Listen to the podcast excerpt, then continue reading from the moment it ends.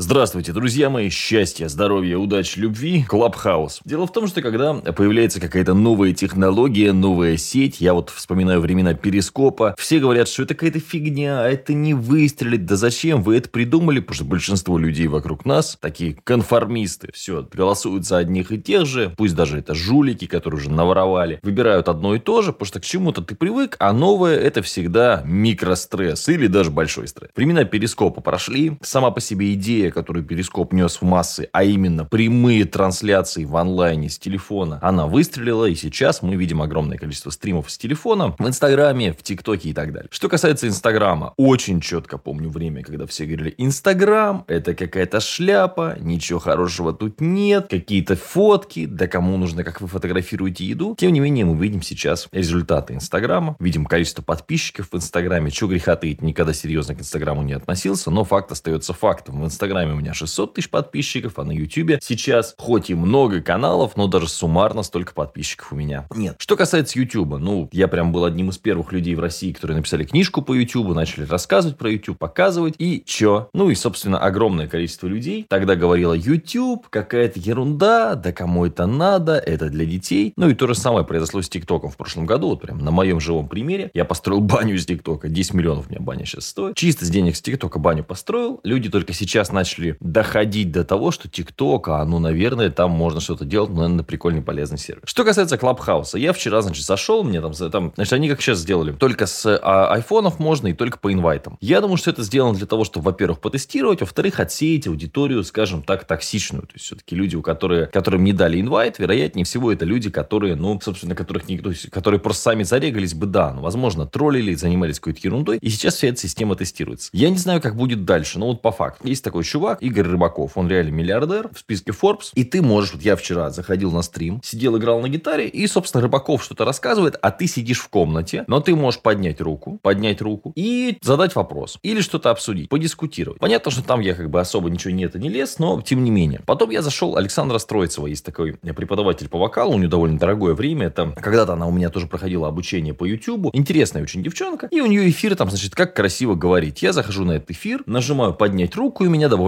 спикер спикером. И мы сидим с людьми, э, которые мне интересны, которым интересен в том числе и мой какой-то комментарий, обсуждаем, э, как правильно разговаривать. То есть, какие есть там варианты, как можно прокачать свой голос, упражнения, вокальные упражнения, там девчонки подсказывают. Очень здорово. То есть, ты можешь, не зная людей или зная людей, неважно, зайти в комнату по теме, которая тебя интересует. Конечно, есть комнаты просто болталки, да, есть комнаты там вместе там бухаем и так далее. Но есть комнаты, вот, в которые я сказал, там по запускам, по маркетингу, по голосу, про образование то есть те темы, которые мне интересны. И ты можешь послушать реально людей, которые рассказывают, и ну это прикольно, и сам в этом поучаствовать. То есть это очень напоминает мне, когда-то была такая программка у нас Raid Call, ну, может, молодым понятнее, там, что такое Discord, но вот Raid Call по какому принципу работал, да? Ты заходишь в Raid Call, там люди в канале что-то обсуждают. И каналы разделены по темам, там, болталка или там гильдия, да, или какой-нибудь там, я не знаю, там, э, рейды, да, и так далее. То есть там, или какая-то группа для чего-то. И ты заходишь там, хочешь разговариваешь, не хочешь, молчишь, можешь в чат писать. Тут, правда, чата нет, здесь только голосовое. Но сам прикол мне очень нравится. То есть это делает людей ближе. Ты можешь знакомиться с людьми в своей отрасли, в своей нише. Единственное, что могу сказать по запускам. Вот те люди, которые там в основном что-то рассказывают, в основном абсолютно некомпетентны. Потому что я послушал те советы, которые дают новичкам, причем ну, на голубом глазу, на серьезных щах. Вчера девочка, которая создала канал по маркетингу, рекомендовала книжку, а, дай бог памяти, «Подсознание может все». И фильм «Секрет» посмотреть. Ну, это, конечно, было великолепно. Вот. Но при этом люди пытаются на серьезных щах что-то сказать. Да-да-да. Потом был чувак вчера, просто меня он ну, вынес вообще, который говорит, ну, до 500 тысяч можно на карту физического лица спокойно в месяц принимать в России. Ну, это просто бред. Посмотрите, сколько оборот незаконного предпринимательства, по-моему, там больше двух миллионов, если ты с налоги не заплатил. Надо посмотреть, я просто не юрист, ну, где-то вот 2-3 миллиона сумма, и, собственно, ты уже все, то есть незаконный предприниматель, это уже уголовная статья, это уже не административка. Там разные есть варианты, но тем не менее. Чувак на голову глазу, да, говорит, там 500 тысяч в месяц можно на карту принимать. То есть проблема в том, что будут люди в любом случае, которые за информацию, которую они несут в сеть, они не отвечают. Ну, и сейчас, в общем-то, это не то, что это Клабхауса породил, нет. Но просто там они сидят на голубом глазу, делают экспертную комнату, и вроде бы как, знаешь, там эксперты. Ну, потому что им нужно клиентов привлекать на там, свои запуски, вот эти продвижения и так далее. Это меня смутило,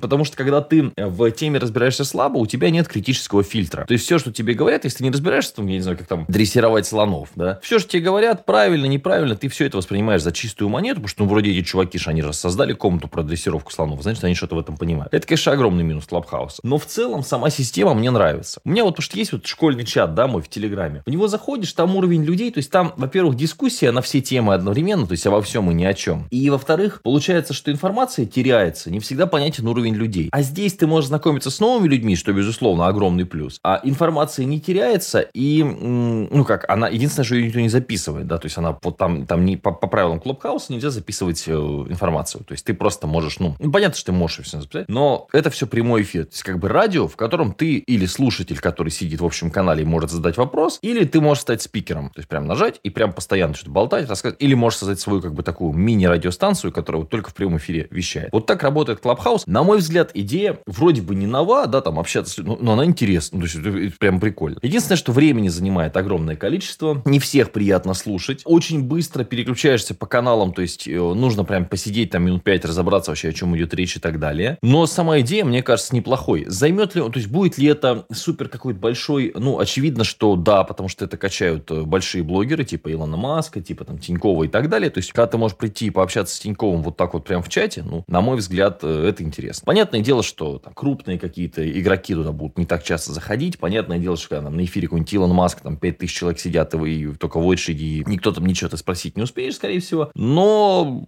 инструмент для общения с аудиторией, с поклонниками и так далее клевый. Если бы ввести еще некую систему репутации, потому что там есть сейчас э, репорты за троллинг, да, можно накидать там Соловьеву, кстати, он создал аккаунт, его сразу там забанили за троллинг. Вот, но в целом немножко пока непонятно, да, как это все будет ранжироваться, то есть насколько, потому что, ну, я не знаю, если ты сидишь в конференции, даже вот по опыту Зума, да, есть тролли, которые в Зуме раньше залетали и начинали там что-то орать. Вот, то есть, не, ну, какая вероятность того, что то же самое не будет в Клабхаусе, особенно на какие-то жаркие темы. И, возможно, я бы, например, кроме системы инвайтов в перспективе делал какой-то платный доступ, да, когда тебе аккаунт будет создать там 10 баксов стоить, например, ну, скорее всего, не так много будет желающих на создавать фейков, да, и бегать что-то там орать. Ну, или вот система инвайтов, возможно, они ее дальше будут раскачивать. Но, опять же, им для монетизации, да, нужно, чтобы было много пользователей. Потому что, как я, я хочу стрим свой вывести в топ. За сегодня, вот, допустим, я буду эфиры там вести. Ну, вы можете меня найти в Клабхаусе, подписаться, там, Матвей Северянин, все. И мне же нужно, чтобы у меня ученики тоже под меня все зашли. А инвайтов недостаточно. То есть, так просто Клабхаус не поставить. Но идея интересная. Идея интересная. Будем следить за этим приложением. Я считаю, что вот в этом году из того, что вот так вот прям начало что-то как-то э, вылезать, да, свежего, вот это самое интересное, что есть.